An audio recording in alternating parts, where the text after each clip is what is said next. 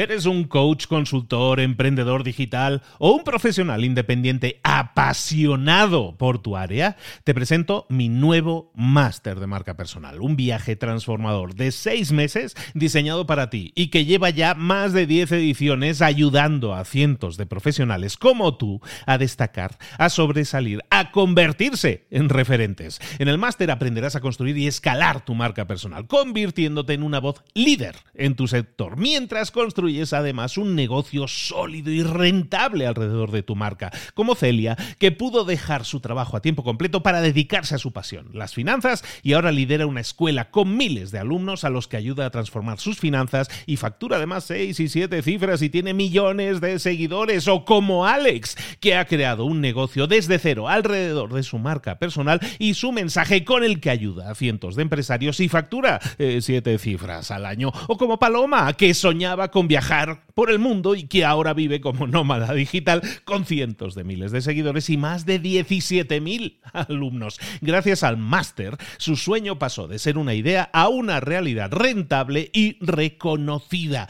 Este es el momento de que tú también dejes tu huella, de influir y de vivir por fin de tu pasión. Visita librosparaemprendedores.net barra marca y descubre muchas más historias de éxito de gente que confió en nuestro método. En junio comenzamos además la nueva generación y añadimos más novedades, más servicios y más soporte que nunca.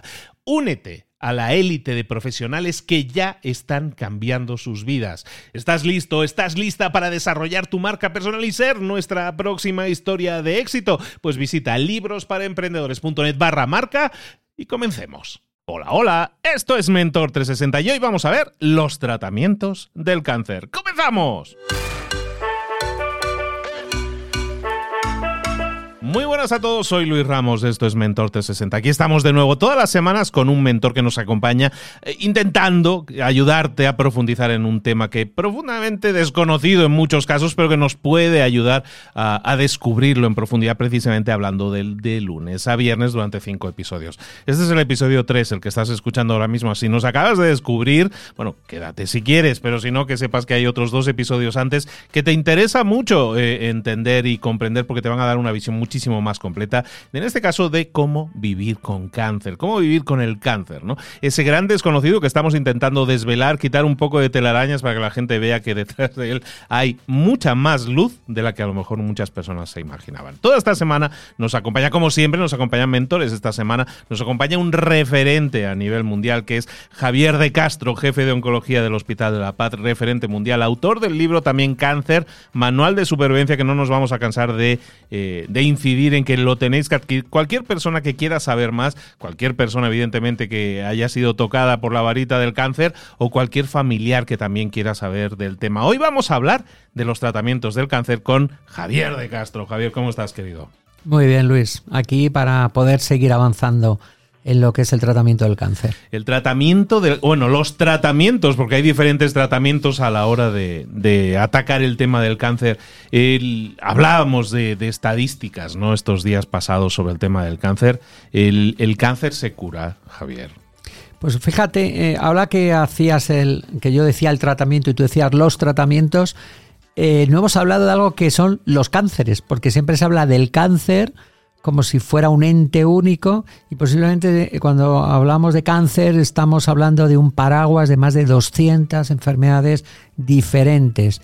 Y eso hace que además cuanto más mejoramos tecnológicamente en el diagnóstico, más profundizamos, más distinguimos diferentes tipos de cáncer y eso hace que los tratamientos sean cada vez mucho, mucho más personalizados. Entonces, ¿el cáncer se cura? Pues va a depender de a qué tipo de tratamiento, a qué tipo de cáncer nos estemos refiriendo. Como digo, podemos tener cifras altísimas en algunos tipos de cáncer de piel, en algunos tipos de cáncer infantil, en los donde cáncer infantil para que nos hagamos una idea, se cura el 90% prácticamente de los cánceres infantiles y luego otros como los cánceres germinales, eh, se pueden los linfomas, se pueden curar en un porcentaje del 80-90%. Si nos vamos por el, en el extremo contrario, nos encontramos que todavía tenemos grandes problemas en cánceres como el cáncer de páncreas o el cáncer de pulmón, donde la curación no pasa del 10, 15, 20% de los casos. Con lo cual queda un gran camino por recorrer, pero como comentábamos, sí que estamos avanzando de una forma muy importante porque eh, creo que el cáncer tiene dos conceptos. Siempre hablábamos de blanco o negro, se cura o no se cura, y ahora en los últimos años hemos establecido un concepto que es se controla o no se controla, porque no es controlarlo tres meses arriba o abajo, que eso es prácticamente era no conseguir mucho, sino controlarlo durante años. Y esto sí que lo estamos consiguiendo cada vez más, controlar tumores, vamos, personas con cáncer cuyos tumores tenían expectativas de supervivencia muy cortas y sin embargo que actualmente están vivos más allá de cinco años y no solo vivos, sino haciendo una vida relativamente normal. Con lo cual sí que creo que el cáncer se puede y se debe decir que podemos intentar controlarlo y curarlo cada vez más. Actualmente en los países desarrollados podemos estar hablando en torno a un 60% de curaciones, como digo, porque metemos en el mismo cajón desastre a todos los eh, tipos. Si vamos uno por uno van a variar, pero eh, comentábamos en otro de los podcasts que eh, Europa plantea para 2030 llegar a un porcentaje de curación de un 80%, lo cual creo que es muy ambicioso, pero solo con ambición se puede conseguir grandes, grandes resultados. Javier, y una pregunta, ahora que hablabas de, de los 200 tipos de cánceres, ¿se distribuyen equitativamente? Es decir, hay de esos, de 200 personas hay una que tiene un tipo o hay un tipo en el cual, no sé, hay más pacientes de cáncer de piel o más pacientes de cáncer de pulmón o de páncreas? Sí, los cánceres más frecuentes que tiene nuestra población suelen ser los cánceres de mama, Estamos en el mes de octubre, que es el cáncer de mama, es el mes del cáncer de mama. En noviembre viene el cáncer de pulmón, el mes del cáncer de pulmón, que es otro de los más frecuentes. Tenemos el cáncer de próstata y el cáncer de colon. Entre estos cuatro tipos de cáncer, pues posiblemente estamos hablando de un 70-80% de los cánceres del adulto más frecuentes. Lo que me refería es que, por ejemplo, dentro del cáncer de pulmón, pues antes hablábamos de dos tipos, que era lo que veíamos al microscopio, y hoy en día, y que se trataban de forma diferente. Y hoy en día no solo miramos al microscopio, sino que investigamos esos genes que pueden tener alterados eh, los diferentes tipos de tumor y nos encontramos con que tenemos diferentes tipos de cáncer de pulmón, con lo cual ya no hablamos de un tipo, sino de varios. Y esto es importante porque sabemos que el encontrar ese tipo va a permitir saber que su comportamiento va a ser diferente, aunque al microscopio las células pudieran parecer igual, se va a comportar diferente por esas alteraciones genéticas y esto cada vez lo estamos incorporando más a los diferentes tipos de cáncer. Por ejemplo, en el cáncer de mama pasa lo mismo. Antes hablábamos de un cáncer hormonal, sensible a hormonas o sin hormonas, y ahora mismo ya sabemos que puede haber diferentes alteraciones como los cánceres ER2 positivo que se tratan de una forma diferente. Y esto creo que es fundamental porque conseguir el tratamiento adecuado para el paciente adecuado es lo que va a dar el mejor resultado a todos los niveles, a nivel, lógicamente, de las tasas de éxito para el paciente, pero también evitar efectos secundarios y también hacer que los tratamientos que son muy caros hacer que el sistema sea lo más sostenible posible. Y además mm, creo que hablaremos en algún momento y ya introduzco un concepto y es el de largo superviviente, porque creo que como cada vez los pacientes viven más y se curan más, tenemos que intentar que estos pacientes que se curan tengan las menores secuelas que hemos producido por los tratamientos. Por ejemplo, hoy sabemos que cirugías menos invasivas son igual de eficaces que cirugías más invasivas. Cáncer de mama, antes se pensaba que si extirpábamos la mama completamente de la paciente y, nos llevábamos los músculos adyacentes, el músculo pectoral y nos llevábamos los ganglios de la axila, curábamos más casos y lo que hacíamos era mutilar más a la paciente y las tasas de curación son las mismas que cuando hacemos una cirugía mucho más eh, reducida y eso mejora evidentemente la calidad de vida. Cuando teníamos un tumor en un hueso de la pierna o del brazo, pensábamos que amputar el, el miembro era la mejor opción y hoy sabemos que con tratamientos combinados podemos evitar la amputación de ese miembro, sobre todo si tenemos en cuenta que estos tumores eh, de hueso pueden aparecer en, en, pacientes muy jóvenes, en torno a los 10, 15, 20 años, pues imaginemos el beneficio que podemos hacer. Yo, como decía, a mí me gusta decir que el cáncer eh, hay que pagar una serie de peajes para curarte y uno de ellos son los tratamientos. Y que cuando hablamos de lo de, del terror que da la palabra cáncer, no sabemos si es por la muerte que eh, uno identifica o por los efectos tóxicos de los tratamientos, las cirugías agresivas, la radiación, la quimioterapia, ¿no? Y creo que en esto en parte somos culpables el personal sanitario, primero porque no hemos sabido eh, informar adecuadamente de por qué se producen esos efectos, de cómo son, de nuevo, la información es fundamental. No es lo mismo que tú le digas a un paciente, mira, te voy a poner una quimioterapia que se va a caer el pelo, pero se va a caer dentro de tres semanas, no antes, no te preocupes porque cuando acabemos eh, los tres tratamientos que te vamos a poner, el pelo va a volver a salir, que si no damos esa información y un día esa persona empieza a ver cómo su pelo se cae a mechones, con lo cual la información es fundamental. Como comentábamos, los tratamientos convencionales, como son las cirugías o la radiación, mm, se basan sobre todo en el control local del cáncer. Y aquí es muy importante hablar de las fases del cáncer o de los estadios del cáncer. El cáncer lo podemos encontrar en una fase local, limitada, al órgano donde se produce, con lo cual en esos casos se puede curar con, la simple, eh, con el simple tratamiento local, que suele ser la extirpación por cirugía o los eh, métodos de radiación eh, directos contra el foco donde está el tumor. Estos son los que más curamos. Pues todo esto nos interesa también que diagnostiquemos cuantos más casos en fases iniciales, mucho mejor, porque la, la capacidad de curación va a ser mucho más alta. Posiblemente la mayoría de cánceres, antes hablábamos de que hay que distinguir unos y otros, pero yo te diría que en el 90% de los tumores que se identifican en estadio inicial, en el estadio 1, vamos a curar el 90%. Eh, sobre eso de los estadios y, también sobre la detección, ¿no? Porque antes de meternos más todavía sobre el tema de tratamientos, hay estadios de avance de la enfermedad y hay formas de detectarlos y no detectarlos. ¿Qué podemos hacernos? ¿Cuál sería la receta perfecta para detectar la mayoría de los casos en estadios iniciales? Pues lo que tenemos que hacer son los programas que llamamos de screening, de cribado o de detección precoz, que son aquellos que nos permiten identificar a los tumores en las etapas más tempranas.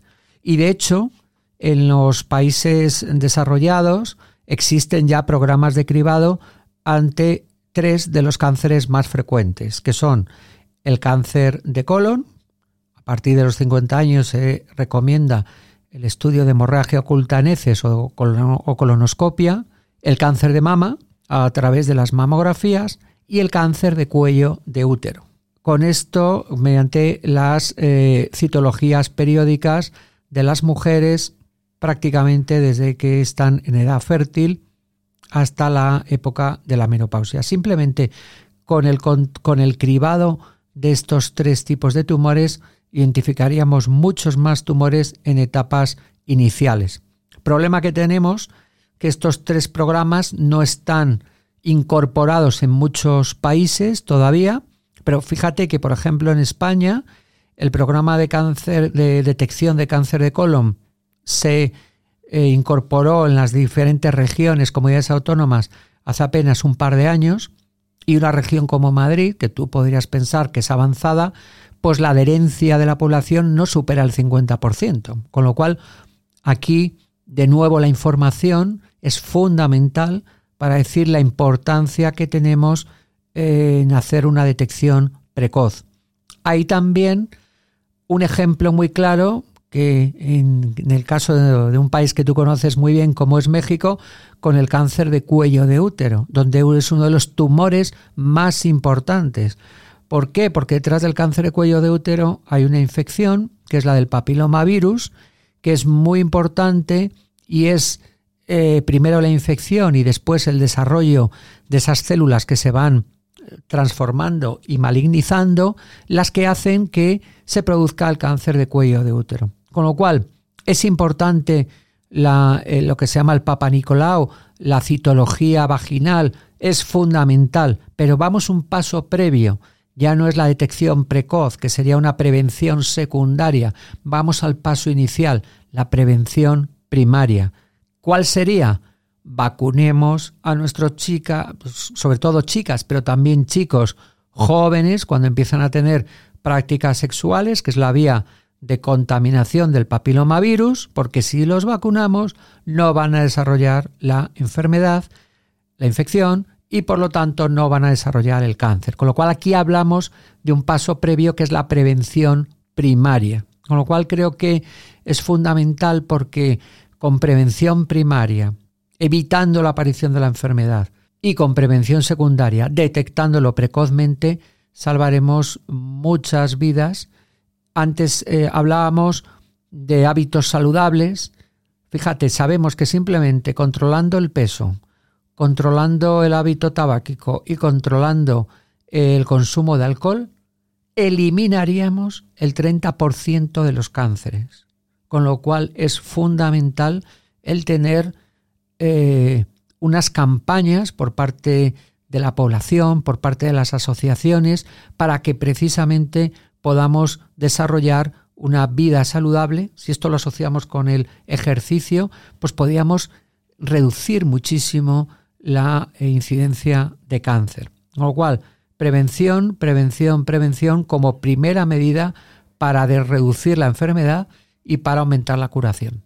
Pero, por ejemplo, nos escuchan en muchos países que a lo mejor no tienen un sistema de salud en el cual esté incorporado algún tipo de test. ¿Cuáles serían entonces los test que un hombre o una mujer debería estar eh, pasando cada año para de alguna manera saber, supongo que es anual o a lo mejor quizás incluso semestral, eh, que deberíamos estar haciendo para tener en cuenta, teniendo en cuenta que haya países en los cuales eso no, no está incluido? Pues como te decía, la exploración ginecológica en la mujer en la edad fértil, sobre todo en la, edad de actividad sexual, que puede ir pues desde los 15, 20 años hasta por lo menos los 60, debe ser una de las medidas mediante eh, toma de Papa Nicolau o citología. Como te decía, el paso previo sería la vacunación. La mamografía a partir de los 50, pero fíjate que hace apenas un par de semanas la Unión Europea ha sacado una directiva diciendo que quiere hacer más ambicioso el programa de detección precoz y quiere bajar la edad de inicio del estudio de mamografías a los 40 años en las mujeres europeas y quiere además implementar otros eh, posibles estudios de detección como puede ser el del cáncer de pulmón mediante técnicas de escáner, el cáncer de próstata mediante el estudio del antígeno prostático específico, y una variante de cáncer de estómago que es aquel que tiene una infección por el, la bacteria Helicobacter pylori. Es, es decir, que vamos a ir aumentando. Si me dices en los países en los cuales no está implementado, te diría, el cáncer de cuello de útero es fundamental, algo tan sencillo como un sistema de citología vaginal periódica, anual, en casos de que se detecten células de riesgo o infección por el papiloma, la vacunación, los tratamientos serían fundamentales. Ahora bien, eh, como comentaba el otro día con, con un periodista que me preguntaba sobre la detección precoz, es muy importante que a nuestra sociedad le demos las dos herramientas, la posibilidad de diagnosticarlo pronto y la posibilidad de tratarlo pronto, porque si no tenemos esa acción, pues no sirve para nada hacer un diagnóstico precoz, con lo cual el esfuerzo es grande, pero sí que creo que merece la pena, porque aquí sí que identificamos el por qué se ha producido el cáncer. Entonces creo que es fundamental el, controlarlo. Estamos hablando de tratamientos locales, hablamos de la efectividad ¿no? que pueden tener esos tratamientos de cirugía, de radioterapia. ¿Qué más tratamientos eh, tenemos eh, en nuestro abanico de opciones? Dentro de los locales son estos dos, que además han mejorado mucho Y aquí de nuevo la tecnología es fundamental porque, por ejemplo, en el campo de las cirugías estamos hablando de que muchas cirugías son endoscópicas, ya no hace falta abrir la tripa a un paciente para extirparle un cáncer de colon o un cáncer ginecológico o abrir las costillas para sacar un cáncer de pulmón. Por videotoracoscopia en el caso del pulmón o la paroscopia en el caso del abdomen se puede hacer y esto lleva a que son tratamientos mucho menos agresivos, con lo cual el paciente tiene menos hospitalización, se consumen menos recursos y el paciente además tiene, como digo, un posoperatorio, una recuperación muchísimo mejor. En el campo de la radioterapia también ha ocurrido lo mismo. Hemos avanzado muchísimo con técnicas que permiten ya eh, administrar la radiación en el punto exacto. Fíjate que, por ejemplo, en el pulmón ya hay eh, algunas máquinas que permiten radiar siguiendo el movimiento respiratorio, es decir, una persona tiene que respirar sí o sí, entonces cuando estábamos tratando un cáncer de mama o un cáncer de pulmón, eh, la máquina es tan inteligente que puede administrar la radiación teniendo en cuenta ese leve movimiento respiratorio del tórax que puede hacer, con lo cual esto permite un tratamiento mucho más preciso y desde luego mucho menos tóxico, con muchos menos efectos secundarios. Y luego ya nos vamos a los tratamientos médicos que se utilizan muchas veces después de las cirugías o sobre todo cuando la enfermedad, por desgracia, ya está más avanzada. En estas situaciones, pues tenemos por una parte la quimioterapia, la famosa quimioterapia, y por otra los tratamientos hormonales.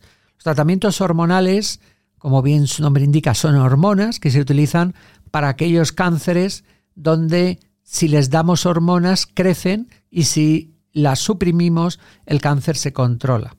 ¿Y estos cuáles son?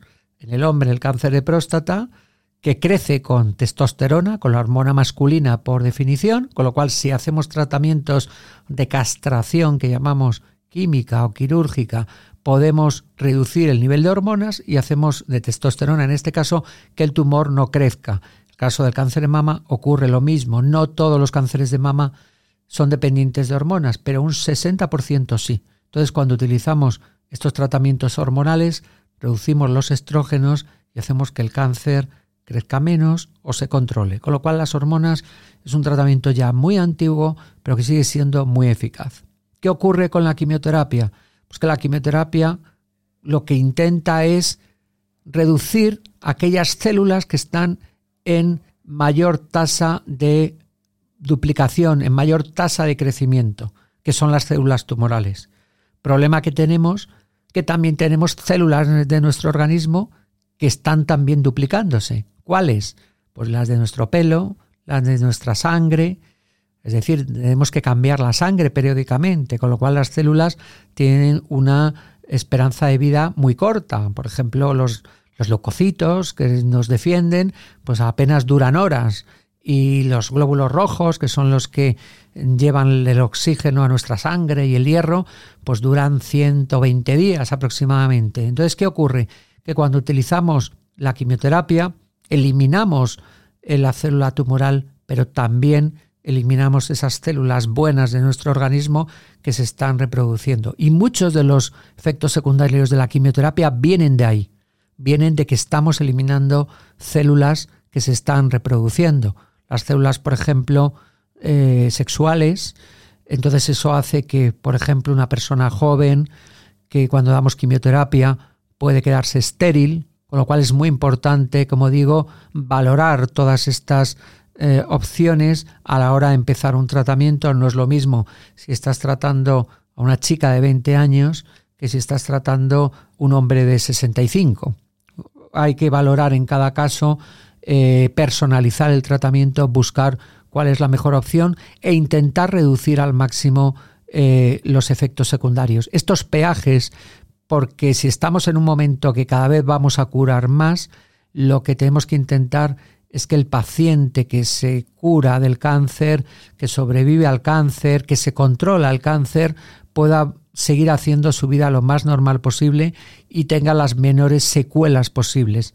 Y este es el concepto que estamos viendo. Cada vez hay más largos supervivientes, que antes no nos preocupábamos mucho de ellos, pero hoy en día sí, porque vemos que lo que no podemos es haber superado un cáncer y que esa persona eh, tenga una, una vida muy limitada porque no ha podido ser madre, por ejemplo, por el tema de la fertilidad o porque en un momento determinado sea en un, en una persona, en un niño se ha evitado su crecimiento o por ejemplo porque en una persona se le ha dejado su médula ósea, su producción de sangre muy limitada por el número de ciclos. Ahora hemos descubierto que menos cirugía, que menos quimioterapia, menos radiación, una radiación mejor dirigida, no es sinónimo de menos eficacia, todo lo contrario, es sinónimo de alta eficacia, pero con menos efectos secundarios. ¿Cuánto puede durar un tratamiento de quimioterapia?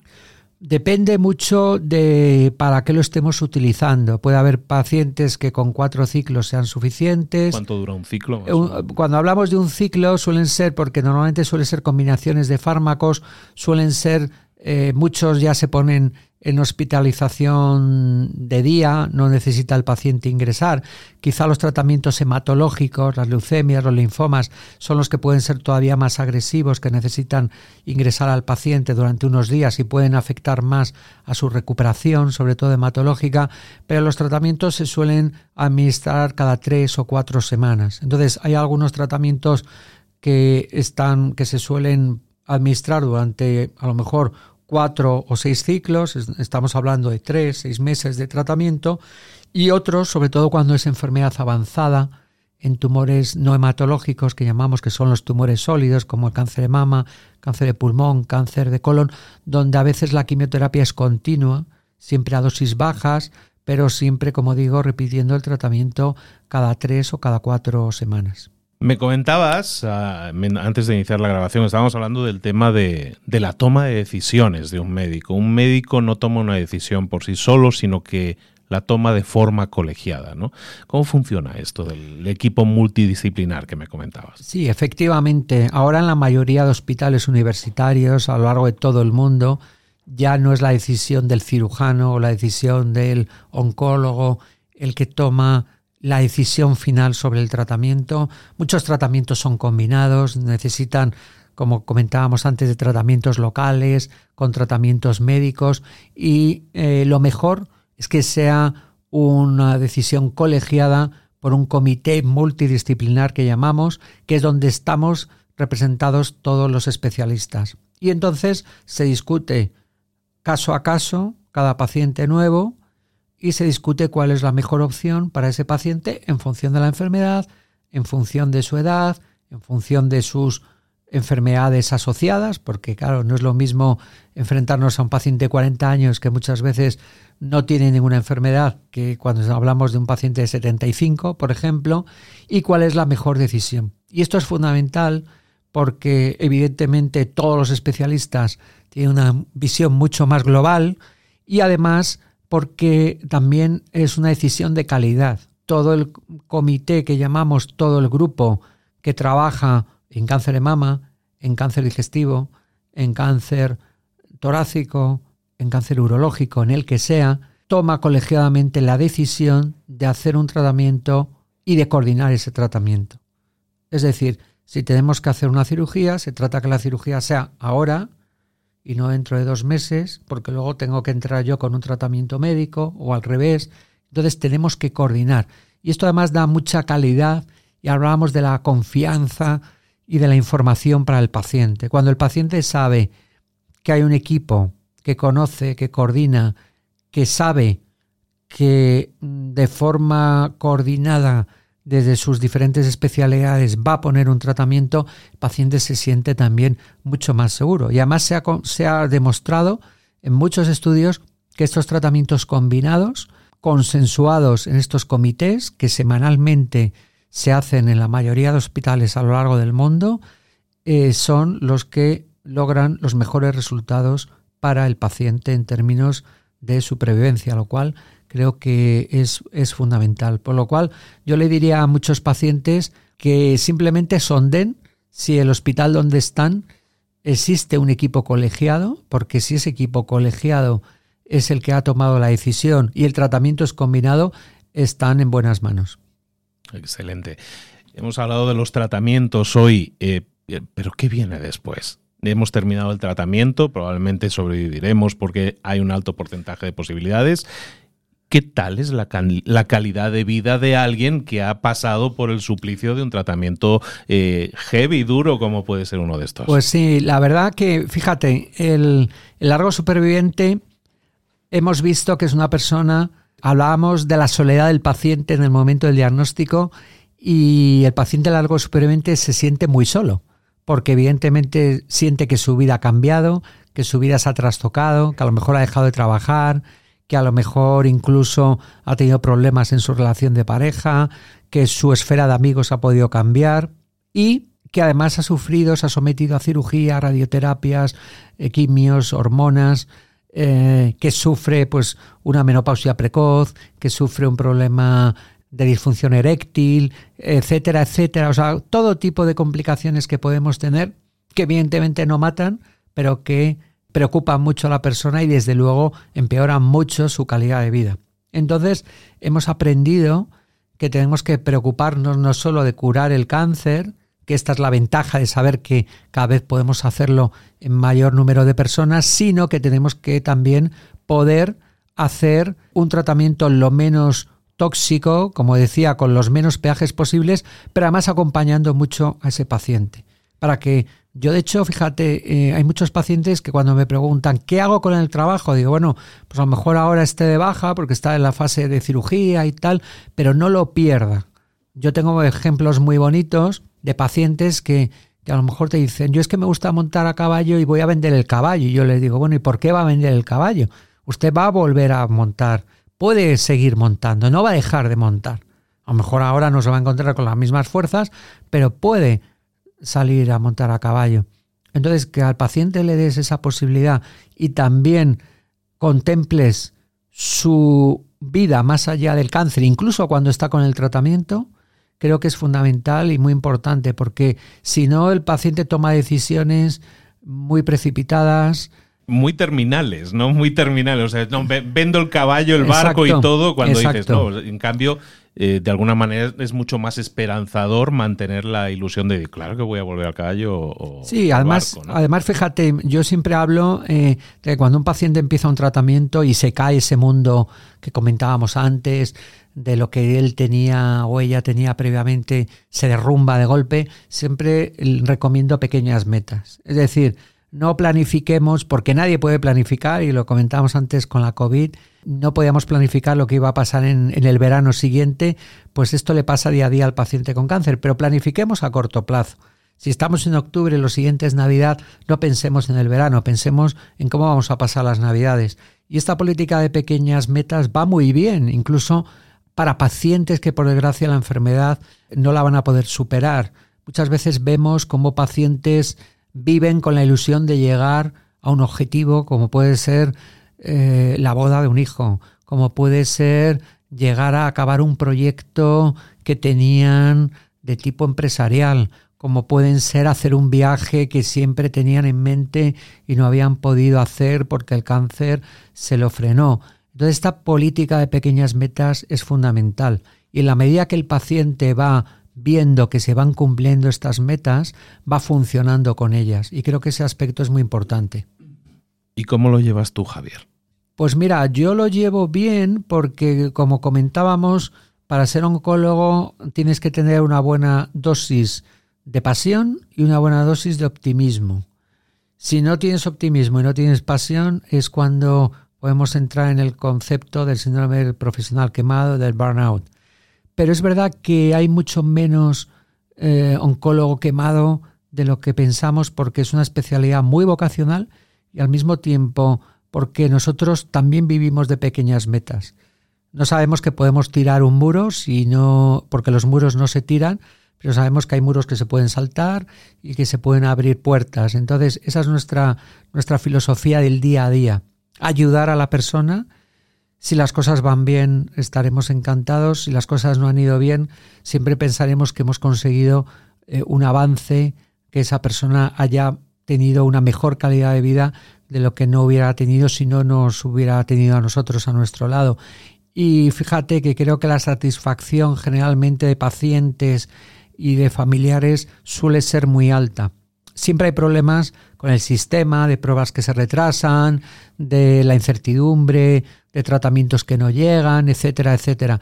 Pero en la relación con el paciente yo creo que es una relación muy, muy gratificante para nosotros y para ellos nosotros no podemos hacernos amigos de todos los pacientes porque entonces entraríamos en un conflicto de intereses que no debemos tener, porque entonces entraría la emoción en una decisión técnica.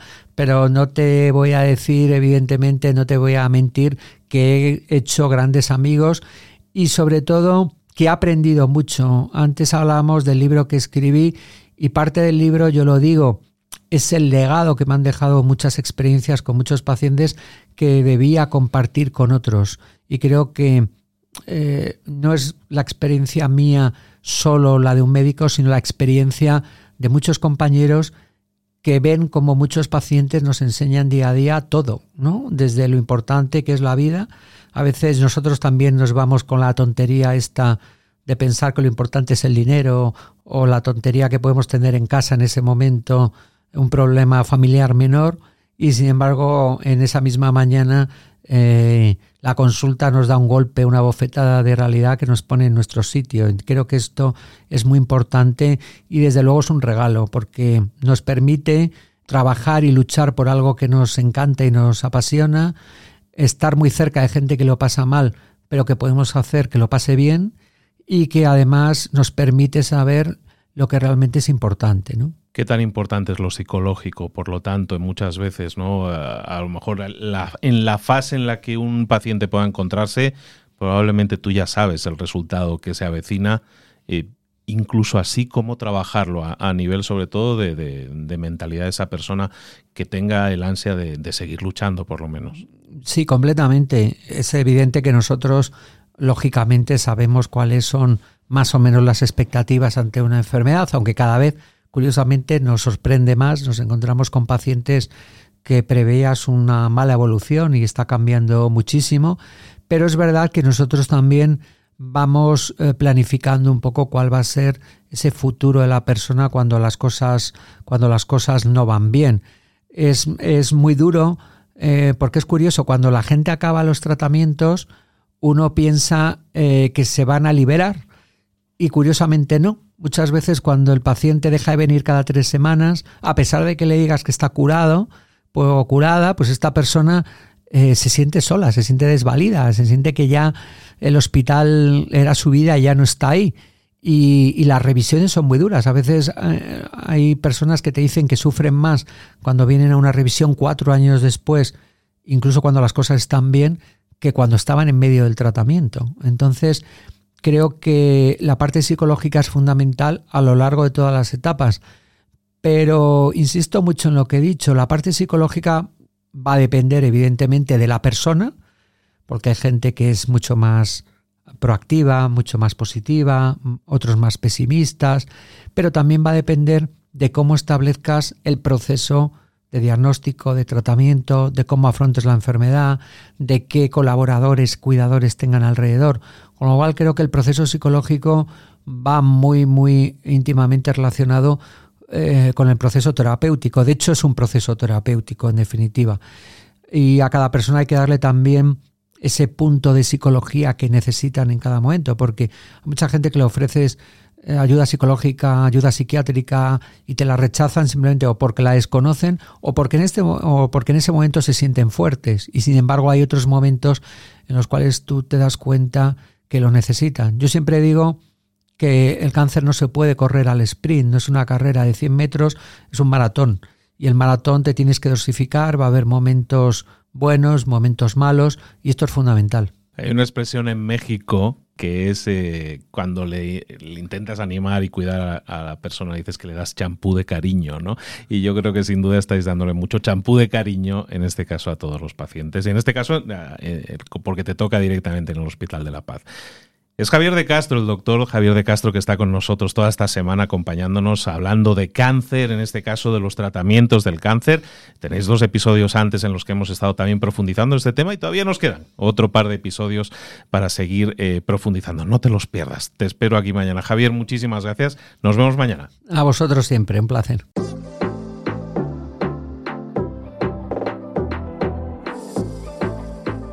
Y ahora pregúntate. ¿En qué quiero mejorar hoy?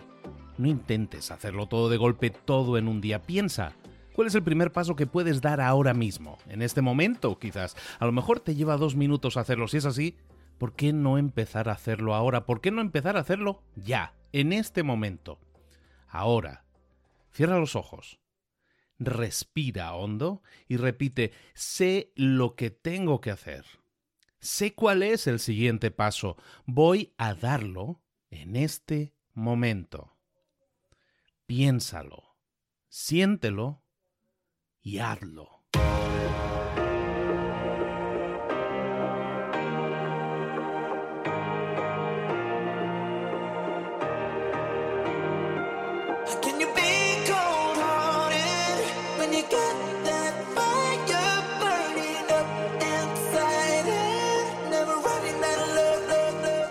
Muchas cosas de las que hemos visto hoy ya las sabes. La mayoría del conocimiento que compartimos aquí ya lo sabes. Sabemos lo que tenemos que hacer, sabemos lo que tenemos que evitar, lo que no tenemos que hacer, todo eso ya lo sabes. El único problema es que no lo ponemos en práctica, no pasamos a la acción y es ahí donde te necesito a ti y a tu compromiso. Si una sola de las ideas que hemos comentado hoy resuena en ti, te llama a ponerla en práctica, entonces define el paso más pequeño posible, el gesto más mínimo y hazlo ahora mismo.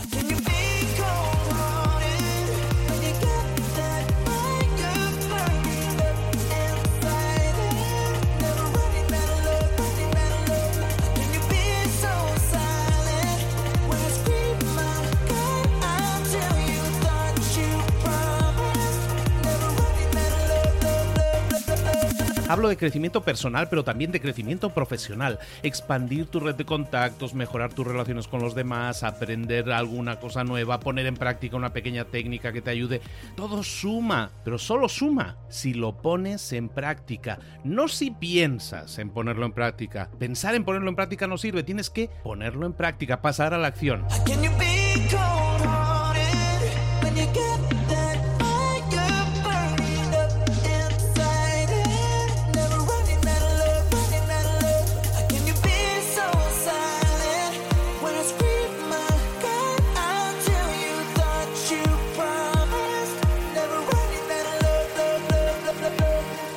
Acuérdate de este ingrediente secreto también. El ingrediente secreto es la actitud. Tu actitud. Tu actitud transmite. Si sales a la calle con ganas, la gente lo va a notar.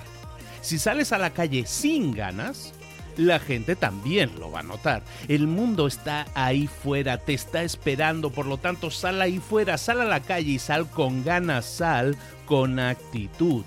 No esperes a mañana, ya sabes lo que tienes que hacer y ya sabes que lo puedes hacer hoy. No veas pasar la vida, vive la vida.